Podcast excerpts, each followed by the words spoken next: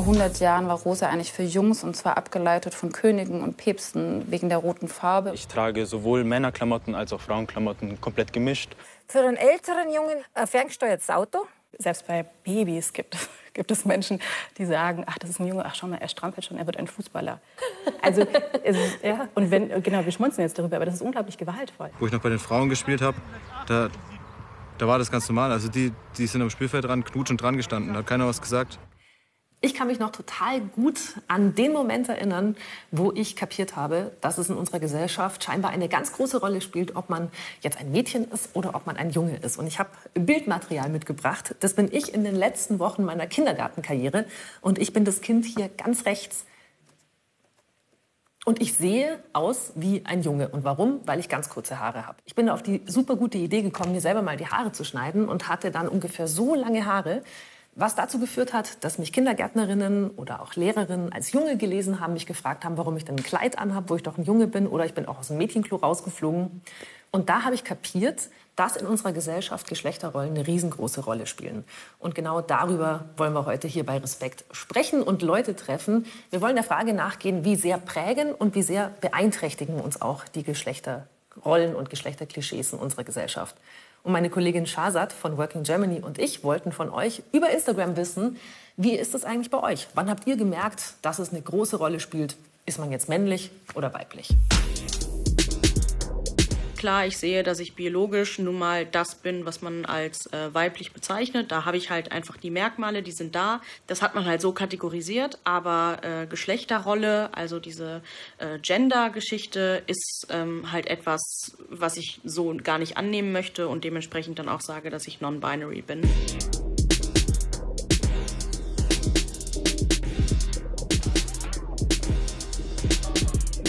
Wenn man mal irgendwie lange unterwegs war mit einem Auto oder so. Und als Kind musste man dann irgendwie pinkeln.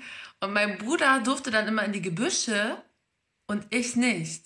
Weil Mädchen haben das nicht gemacht. Wieso? Für sämtliche Sachen, was äh, Tragen, Aufbauen oder solche Sachen angeht, war ich immer verantwortlich im Gegensatz zu meinen Schwestern. Ähm, da wurde mir immer gesagt, hey, du bist ja der Stärkere, erledige das mal.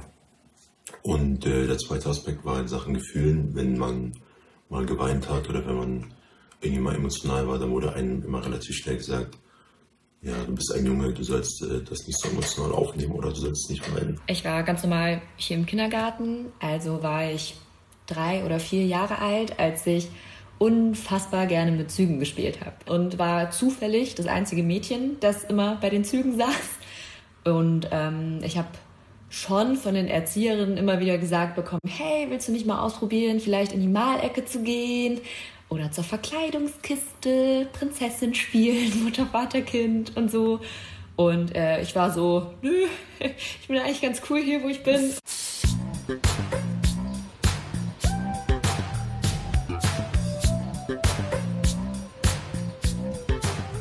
Wo fängt das alles an? Schon sehr, sehr früh. Wenn wir noch ganz klein sind und selber noch überhaupt nicht in Geschlechterkategorien denken können, dann werden wir schon eingeteilt. In Jungs und in Mädchen, zum Beispiel durch die Spielsachen, die wir geschenkt bekommen. Inwiefern Geschlechterklischees schon im Krabbelalter eine Riesenrolle spielen, da gucke ich mich jetzt mal um und suche ein bisschen nach Antworten und nach Bildern hier in einem Spielzeugladen.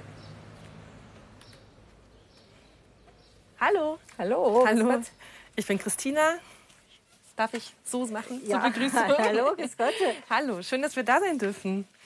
Wenn ich jetzt also ein Geschenk suchen würde für einen kleinen Jungen, ein paar Wochen alt. Ich habe hier Spieluhren. Mhm.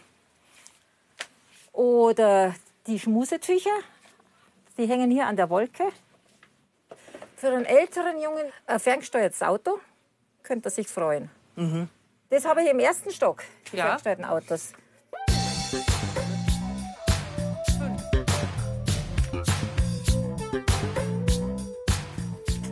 Sowas könnte ihm gefallen.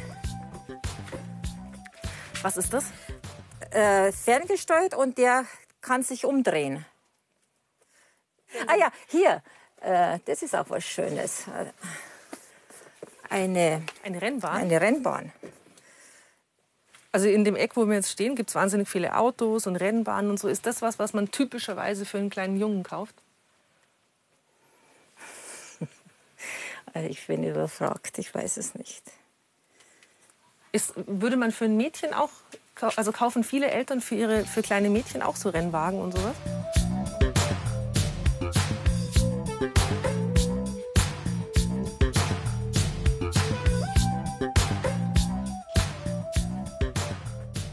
Gucke mich jetzt mal ein bisschen selber hier um. Und so von der Farbgebung ahne ich schon, dass es hier ein bisschen spezifischer für Mädchen ist. Rosa. Und man kann schon mal für den Haushalt üben mit einem Wäscheständer und einem Bügelbrett. In lila Pink. Oder zum Beispiel mit einem kleinen Backofen.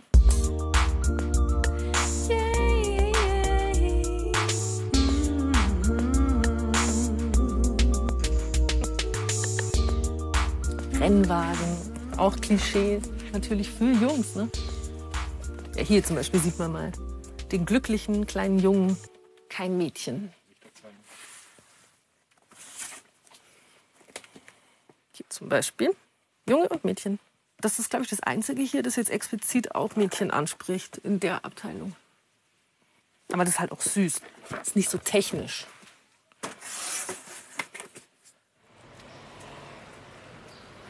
Ich habe wahnsinnig niedliches Spielzeug gesehen. Ich habe auch Spielzeug gesehen, das sich nicht direkt an Jungs oder an Mädchen wendet, aber natürlich auch Spielsachen, die sehr in den alten Geschlechterklischees festhängen. Und inwiefern das schädlich und auch problematisch sein kann, darüber spreche ich jetzt mit einer Expertin, und zwar mit Betiel. Wir sind umgezogen. Ich bin jetzt hier in unserem schönen Respektstudio und bei mir ist eine Antidiskriminierungsexpertin und auch die Mitbegründerin vom Social Justice Institut München. Schön, dass du da bist, liebe äh, Betiel. Ich freue mich sehr, dass du da bist und ich hoffe, dass du äh, mir ein bisschen was zu den Bildern sagen kannst. Ich habe jetzt zum Beispiel mal das hier fotografiert, ne, die Backstube. Das kleine Mädchen ist glücklich und freut sich auf ihre ersten Hausfrauentätigkeiten, ich weiß es nicht. Also wenn man jetzt sozusagen dieses Bild oder dieses Spielzeug analysieren will, dann würde man erstmal ganz objektiv sagen, das ist irgendwie ein Backofen und ein Herd wahrscheinlich, mhm. irgendeine Küchenzeile. Welche Nachrichten da mitschwingen, ist einmal, dass da ein Mädchen ähm, abgebildet ist ähm, und einmal drüber eine Frau mit einem Küchenutensil. Es schwingt die Nudelholz. Sie schwingt wirklich Nudelholz. Genau. Also ein Bild aus den, aus den 50ern oder aus den 60ern. Mhm. Sie macht mit Freude häusliche Tätigkeiten. Wenn man jetzt noch überspitzen will, wie ihre Mutter und ihre Großmutter auch schon davor. Aber wenn jetzt ein kleines Mädchen in den Laden geht und es rennt in die rosa Ecke mhm. und es will halt die Feen, Prinzessinnen, was auch immer Sachen, ähm, ist das dann irgendwie auch okay? Auch wenn ich zu Hause versuche, ähm, eine einigermaßen genderneutrale Erziehung an den Tag zu legen, äh, existieren wir ja nicht in einem luftleeren Raum. Das heißt, ja. die Kinder gehen in den Kindergarten, sie gehen in die Schule, sie haben Freunde und auch ich selber wurde ja auf eine gewisse Art und Weise erzogen. Ähm, das heißt, all das spiegelt dieses Kind oder imitiert dieses Kind. Und das jetzt dafür abzustrafen, dass es, dass es versteht, wie die Regeln laufen, würde ich jetzt nicht tun. Ich würde es dem Mädchen nicht sagen, du darfst nicht mit dem Mädchenspielzeug spielen. Aber was ich schon machen würde, ist, ähm, ab einem gewissen Alter darüber zu sprechen. Weil manchmal gibt es ja auch Kinder, die da ausbrechen. Also es gibt dann den Jungen im Kindergarten, der eben ähm, einen Rock anzieht oder ja. einen Prinzessinnenanzug. So. Ähm, und, ähm, und auch das sozusagen ist ganz oft so, dass man beobachten kann, wie die Erwachsenen damit umgehen. Und wenn die Erwachsenen ein Problem damit haben, dann hat der ganze Kindergarten und die Kinder auch ein Problem damit. Haben aber die Erwachsenen kein Problem damit, dann ist das einfach nichts, worüber die Kinder eigentlich sprechen. Ich war ein super buschikoses Mädchen. Mhm. Ähm, wurde immer für einen Jungen gehalten. Mhm. Ähm, hab dann irgendwie während der Pubertät furchtbar, es war schrecklich, weil ich nicht wusste, wie soll ich mich eigentlich, wie soll ich denn sein als mhm. Frau? Ähm, und irgendwann wird man erwachsen und denkt sich so, ich finde find meine Nische. Mhm, mhm. ähm, aber ich frage mich natürlich, wenn ich mir solche Sachen angucke, hat das was bei mir angerichtet? Es ist ja so, dass wir wissen, dass frühkindliche Prägung einfach unglaublich viel macht mhm. mit, deinem, mit deiner äh, weiteren Entwicklung. Weil auch die Sachen, die dann in diesem ganzen Kinderspielzeug gefördert werden, werden ja dann auch später in Schule reproduziert. Ne? Also sozusagen, wenn ich jetzt ähm, früh anfange, ich, bleiben wir bei dem Lego-Beispiel, ähm, Lego zu bauen, dann werde ich vielleicht ähm, irgendwann in der Schule das, also die Möglichkeit haben, mich eben in den Fächern, die da angeboten werden, auch ähm, wiederzufinden und da auch zu glänzen. Mhm. So. Und ähm, andersrum für Mädchen aber in dem Fall zum Beispiel nicht, weil sie eben nicht mit fünf Jahren schon angefangen haben, die größten Konstrukte aus Lego zu bauen, weil sie sozusagen diese Fähigkeiten und auch diese Regionen im Hirn nicht so ausgeprägt haben. Vielen herzlichen Dank, liebe Betje. Schön, dass du für uns Zeit hattest. Und ich habe sehr viel gelernt, dass wir zwischen Mann und Frau unterscheiden in der Gesellschaft. Das wusste ich auch schon, äh, dass wir gern mal auch das Männliche zum Ideal küren, während das äh, alles, was mit Frauen zu tun hat, so ein bisschen drunter liegt. Das ist ausgesprochen problematisch. Und dann gibt es ja auch noch Menschen, die sich weder als Mann oder als Frau empfinden. Es gibt Menschen, die empfinden sich irgendwie dazwischen oder weder noch. Und das haben wir mal für euch runtergebrochen mit einem kleinen, was ist eigentlich Gendergerechtigkeit?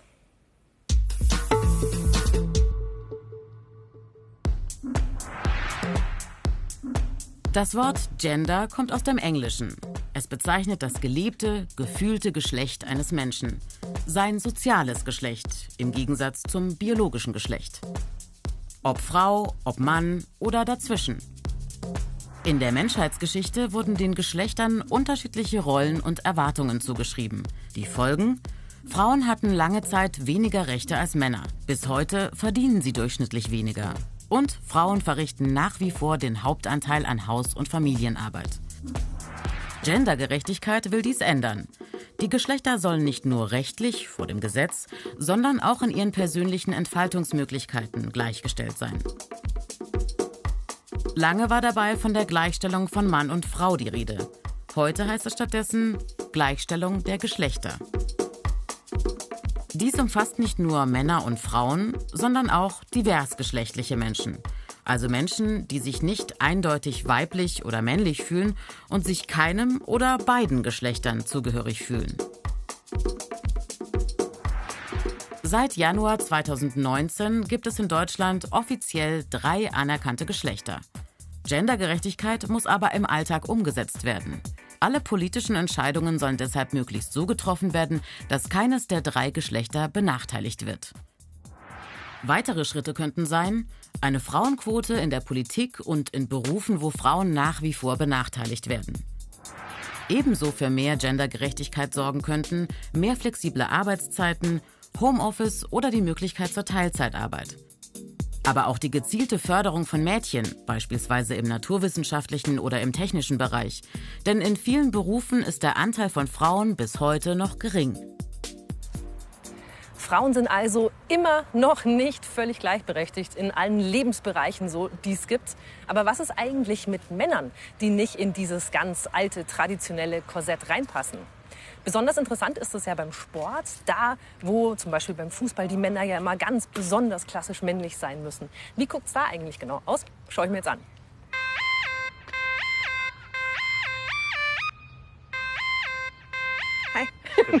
Bist du erschrocken? Nein, geht. Christina. Der Jonathan. Es freut mich sehr. Hi. Servus. Christina. Hallo. Äh, schön, dass ich da sein darf. Ja, Vielen herzlichen willkommen. Dank. Ich mache jetzt ja hier eine Genderreise und äh, will rausfinden, wie wichtig diese Geschlechterrollen und so weiter in unserer Gesellschaft noch sind. Jetzt ist ja hier alles eigentlich super traditionell bei euch. Also ihr seid Männer, die Fußball machen. Was ist denn daran hier irgendwie innovativ? Ich dürfte nicht mitmachen. Genau, das ist aber leider eine Vorgabe vom, von den Verbänden, weil wir spielen ja auch im offiziellen Ligabetrieb und da sind ja beim Fußball ähm, Männer und Frauen getrennt. Ich bin transsexuell. Mhm. Ich bin hierher gekommen. Und das Erste, was die Jungs gesagt haben, weil es ist ja immer so das Typische, naja, ich gehe duschen. Gehe ich da jetzt mit oder gehe ich nicht mit? Klar. Und das Erste, was die Jungs gesagt haben, egal ob du da unten jetzt was, blöd gesagt, hängen hast oder nicht, geh einfach mit duschen. Das ist uns sowas von egal. Hast du vorher in, in anderen Mannschaften gespielt und war das so ein Punkt oder spielst du jetzt erst hier? Als Mann war das meine erste Mannschaft. Mhm. Ich hatte Gott sei Dank nicht so krasse negative Erfahrungen jetzt auf meinem Weg, aber es hat trotzdem immer wieder die Angst da, ähm, einfach mit was Negativem konfrontiert zu werden. Klar. Also wenn man als Mann in Deutschland und vor allem in Bayern und in München äh, Fußball spielen will, nehme ich an, man hat äh, relativ viele Möglichkeiten. Das gibt es ja überall. Warum die Street Boys, Christoph? Ganz einfach, die Street Boys verstehen sich eben als queerer Verein. Also Team München insgesamt als Sportverein versteht sich als queerer Verein. Ähm, das macht es ähm, für mich als schwulen Mann zum Beispiel relativ einfach, sich in eine Gruppe zu integrieren. Wir teilen die gleichen soziokulturellen Hintergründe. Ähm, es hat hier gar nichts mit sexueller Vorlieben zu tun oder auch mit Sexualität an sich. Klar würden wir uns auch wünschen wollen, dass wir in jedem Verein spielen können, den wir wollen, ja, dass wir beim FC Bayern oder sonst wo spielen können. Es ist aber derzeit leider noch nicht möglich. Und ähm, um das möglich zu machen, muss man entweder man geht den Weg direkt, dass einer sich direkt aus der Mannschaft outet, oder es muss einen anderen Weg geben und der heißt im Prinzip, dass wir auf uns aufmerksam machen. Jo. Ah, ah. Jo.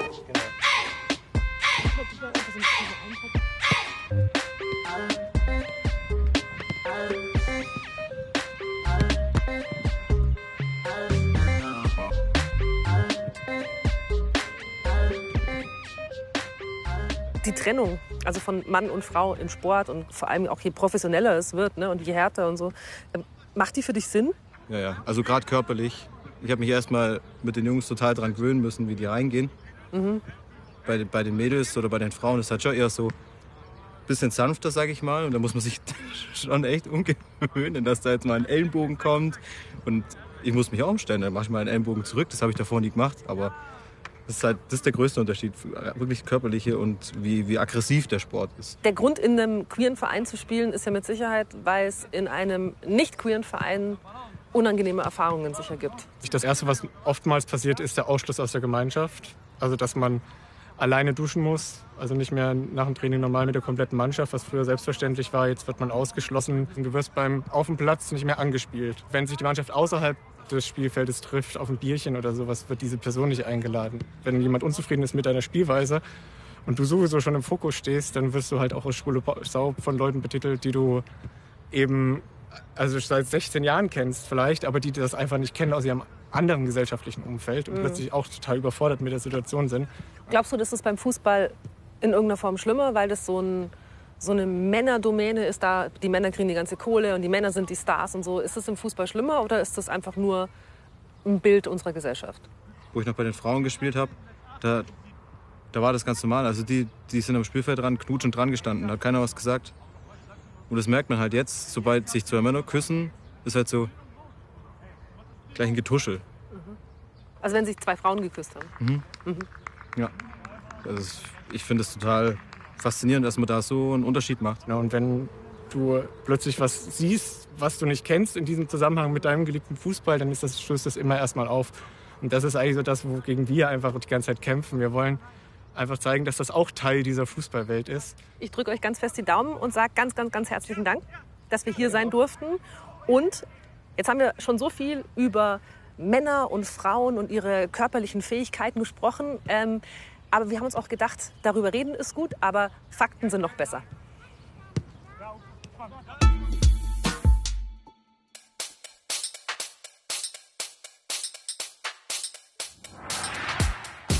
Frauen haben in den letzten Jahrzehnten aufgeholt. Sie kommen heute dicht ran an die sportlichen Leistungen der Männer, ob im Profi- oder im Amateursport. Frauen sind auch immer öfter in Sportarten aktiv, die früher reine Männerdisziplinen waren. Für Fachleute ist sowieso klar, die sportliche Leistungsfähigkeit hängt nicht nur von körperlichen Faktoren ab. Auch Geschlechterklischees und Erziehung spielen eine Rolle. Wie unterschiedlich ist also die körperliche Leistungsfähigkeit zwischen Männern und Frauen? Kondition. Kondition, das ist Ausdauer, Kraft und Schnelligkeit. Hier sind Männer eher im Vorteil. Denn genetisch und hormonell bedingt haben Frauenkörper durchschnittlich eine geringere Muskelmasse als Männerkörper. Ein Männeroberkörper hat bis zu 40 Prozent mehr Muskelmasse als ein Frauenoberkörper. In den Beinen sind es bis zu 30 Prozent mehr. Frauenkörper haben genetisch bedingt einen höheren Fettanteil im Verhältnis zur Muskelmasse als Männerkörper. Und Frauen haben einen anderen Körperbau als Männer. Das bedeutet ungünstigere Hebelverhältnisse in manchen Sportarten. Tatsache ist, bis zur Pubertät liegen Mädchen und Jungen kräftemäßig ziemlich gleich auf. Dann setzen hormonelle Veränderungen ein und die sorgen für die Unterschiede bei Kraft und Kondition. Beweglichkeit. Klar überlegen sind Frauenkörper dagegen bei der Beweglichkeit. Bänder, Sehnen und Muskeln sind elastischer und dehnbarer. Ein Vorteil in vielen Sportarten. Koordination. Zur Koordination gehören unter anderem Reaktions- und Orientierungsfähigkeit, Gleichgewichtsvermögen und die Abstimmung von Bewegungsabläufen. Hier sind Männer und Frauen gleich stark. Außerdem steht fest, unabhängig vom Geschlecht spielen viele andere Faktoren eine Rolle, zum Beispiel Gewicht und Körpergröße. Und im Sportunterricht? Fachleuten ist klar, gerade im Schulsport sind die Leistungsunterschiede zwischen den Geschlechtern meist nicht größer als innerhalb der Geschlechtergruppen selbst. Das heißt, Jungen und Mädchen können hier ganz ähnliche Leistungen bringen. Auch deshalb befürworten viele einen gemeinsamen Sportunterricht für Mädchen und Jungen. Und überhaupt, ein rein zweigleisiges Denken, Mann hier, Frau da, ist überholt. Männlich, weiblich, divers. Das entspricht eher der gesellschaftlichen Realität.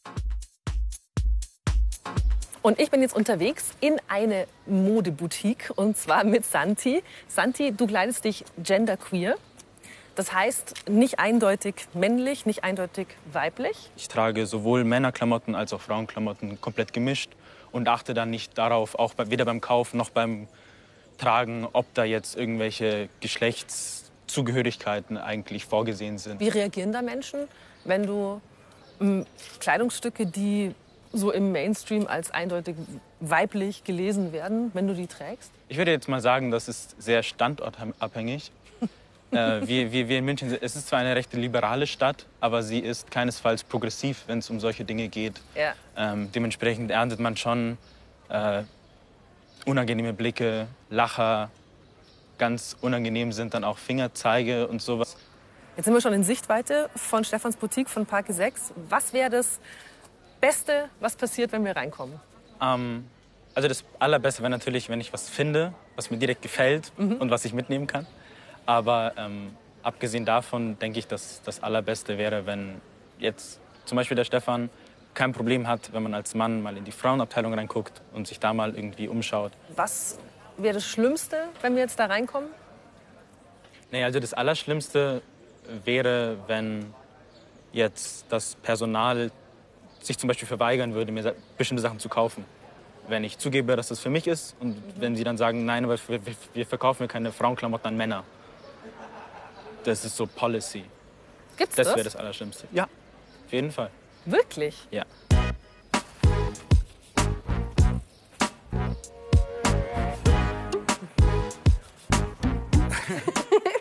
Servus. Das Können wir ist gleich Santi. doppelt machen? Oder? Bist du- Hi, Santi. Okay, dann mache ich auch noch einen Move hier. Wir würden uns gerne ein bisschen umgucken, oder?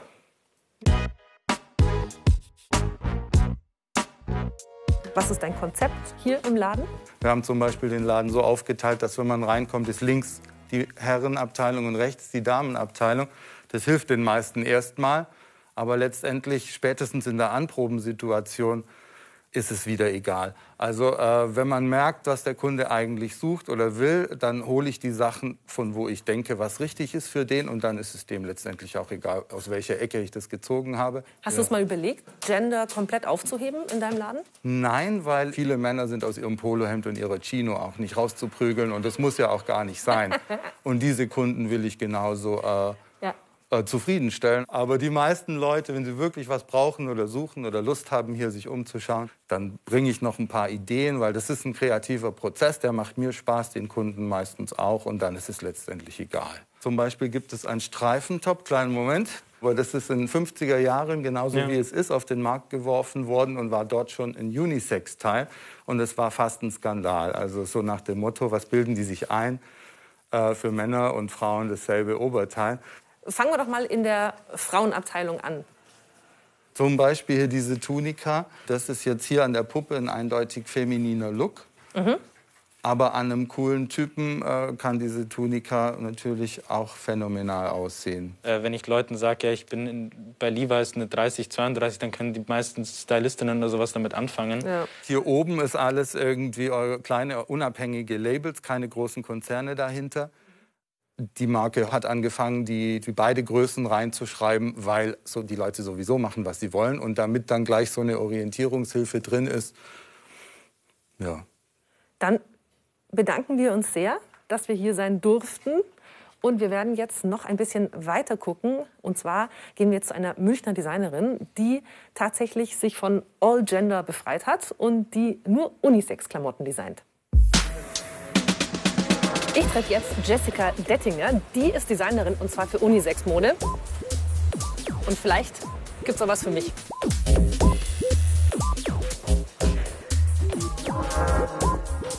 So, willkommen. Vielen Dank. In meinem kleinen Studiowohnung.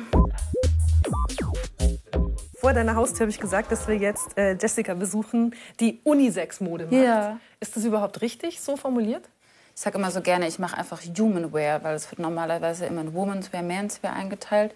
Und ich finde, wenn man sagt, man macht einfach Kleidung für Menschen, ist es so noch nicht so einkategorisiert. Von daher passt Unisex auf jeden Fall. Zum Beispiel, also diese Hose heißt David Bowie Hose. Warum Unisex? Weil einfach das passt einem Mann und einer Frau. Deswegen ist es an sich ein Kleidungsstück, was einfach dem Träger, wenn man mutig ist, natürlich ist es wahrscheinlich jetzt eine Hose, die man sich nicht im Alltag wahrscheinlich traut anzuziehen. Für eine Frau, jetzt klassisch, ja. weil sie, würde ich das sofort anziehen. Und ich frage mich eben, sind es also weil du gerade von Mut gesprochen Ja. hast, sind es dann die Männer, die den Mut bräuchten oder ein, jemand, der als männlich gelesen Ja. wird, der sich mit einer rosanen Hose eher schwer täte?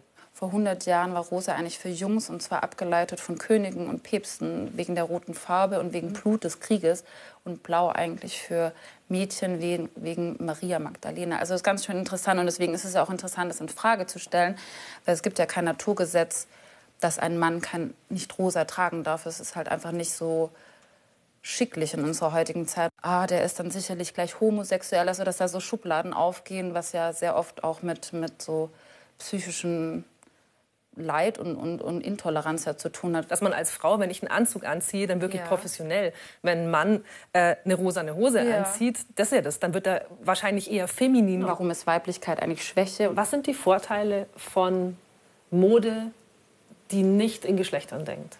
Freiheit für einen selber, also auch als Designer, dass man einfach ein viel größeres Spektrum hat, wo man seine Fantasie ausleben kann, weniger Regeln, dass wir uns einfach auch weiterentwickeln. Aber Freiheit finde ich, glaube das Beste daran. Ich hoffe, euch hat das genauso gut gefallen wie mir und ihr habt auch so ein bisschen Lust auf mehr Freiheit, vielleicht eben auch auf Unisex-Mode. Ihr müsst nämlich nicht nur ganz äh, streng weiblich sein, ihr müsst nicht klassisch männlich sein.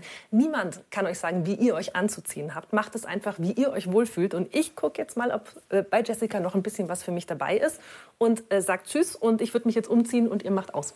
you